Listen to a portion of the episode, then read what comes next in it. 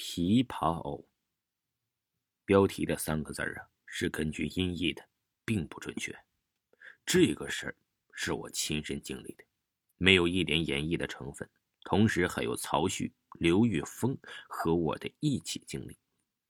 一九九八年左右啊，我在针织厂里住，周围的时间一直都是跑着玩这个周末，我、曹旭、刘玉峰，我们三个一起跑到西边的烈士陵园去玩。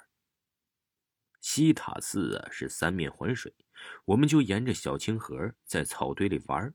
到西塔寺东边尖角的地方。曹旭捉到了一只硬币大小、全身呈灰色的小青蛙，看起来更像是蟾蜍，但是它身上却没有疙瘩。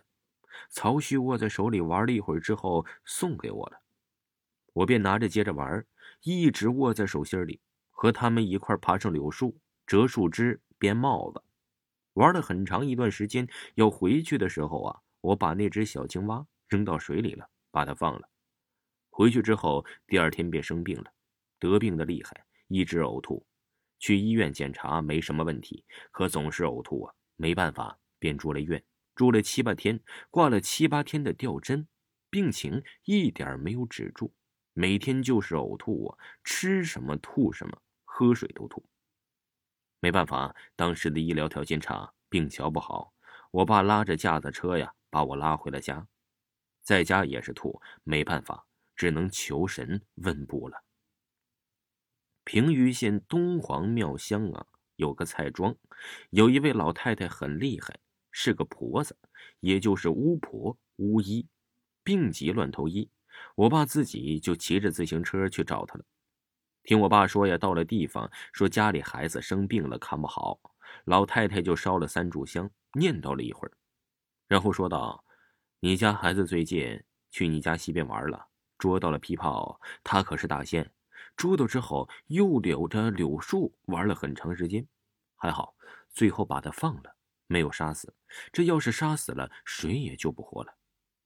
然后烧了点黄纸，用黄纸包了三包纸灰吩咐让一次喝一包，一天三次的喝。说是让去韭菜地里找蚯蚓拉的屎，把土放锅里，放些红糖煮沸后，和神药啊一起喝了。我爸回来的时候，天已经快黑了，赶快跑到针织厂后院里找韭菜地，找到范恒奶奶家住了一小片韭菜，就在地里找了一些蚯蚓屎，煮了些水，喝了神药。神奇的是，这第二天就不呕吐了，剩下的两包当天喝完，病就完全好了。这件事情曹旭是知道的，他可以证明。神奇的是，那位女大仙竟然能知道我那天都是做过了什么。就好像放电影被他看到了一般，但是让人不解的是，琵琶藕大仙呢是曹旭捉的，他握手里好久才给我，我后来给放了，为什么生病的却是我？厨房，这是发生在我六岁那年的真实经历。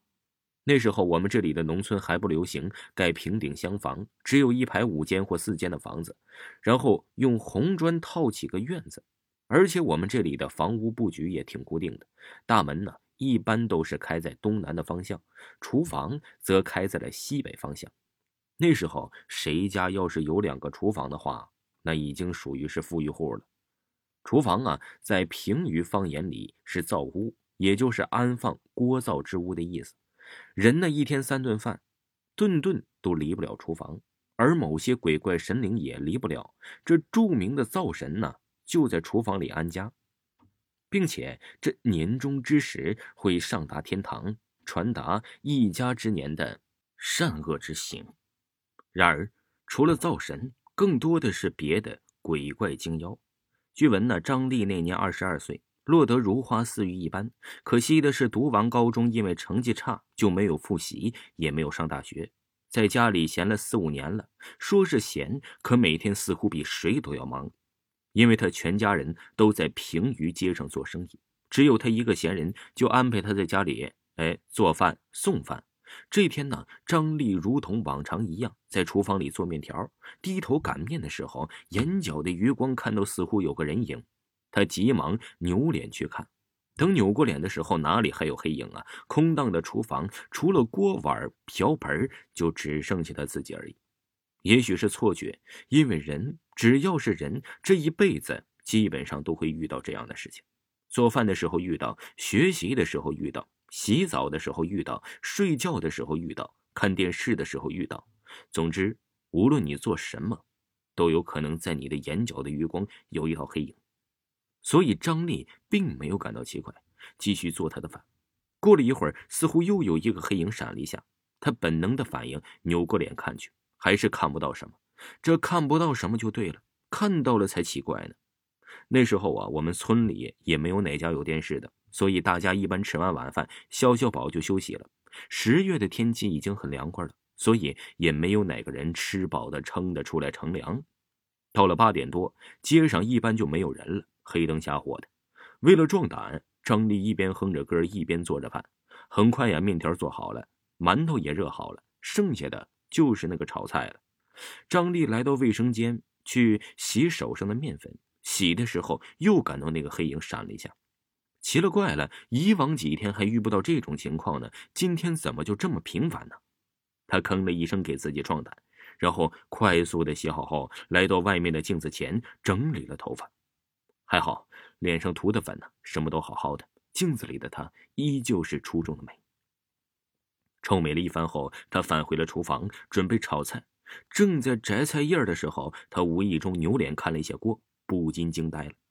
刚才煮的一大锅面条竟然没有了。不但如此，连锅也是干干净净，仿佛被狗舔过一般，没有一点刚做过热饭的迹象。他脑袋嗡了一下，赶忙从厨房冲了出来。看到大门紧闭，赶紧又在屋里寻找了一番，边找还边喊爸妈给自己壮壮胆然而啊，屋里巡视过后，并没有什么人或动物。可是奇怪的是，这一大锅热面条真的没有了。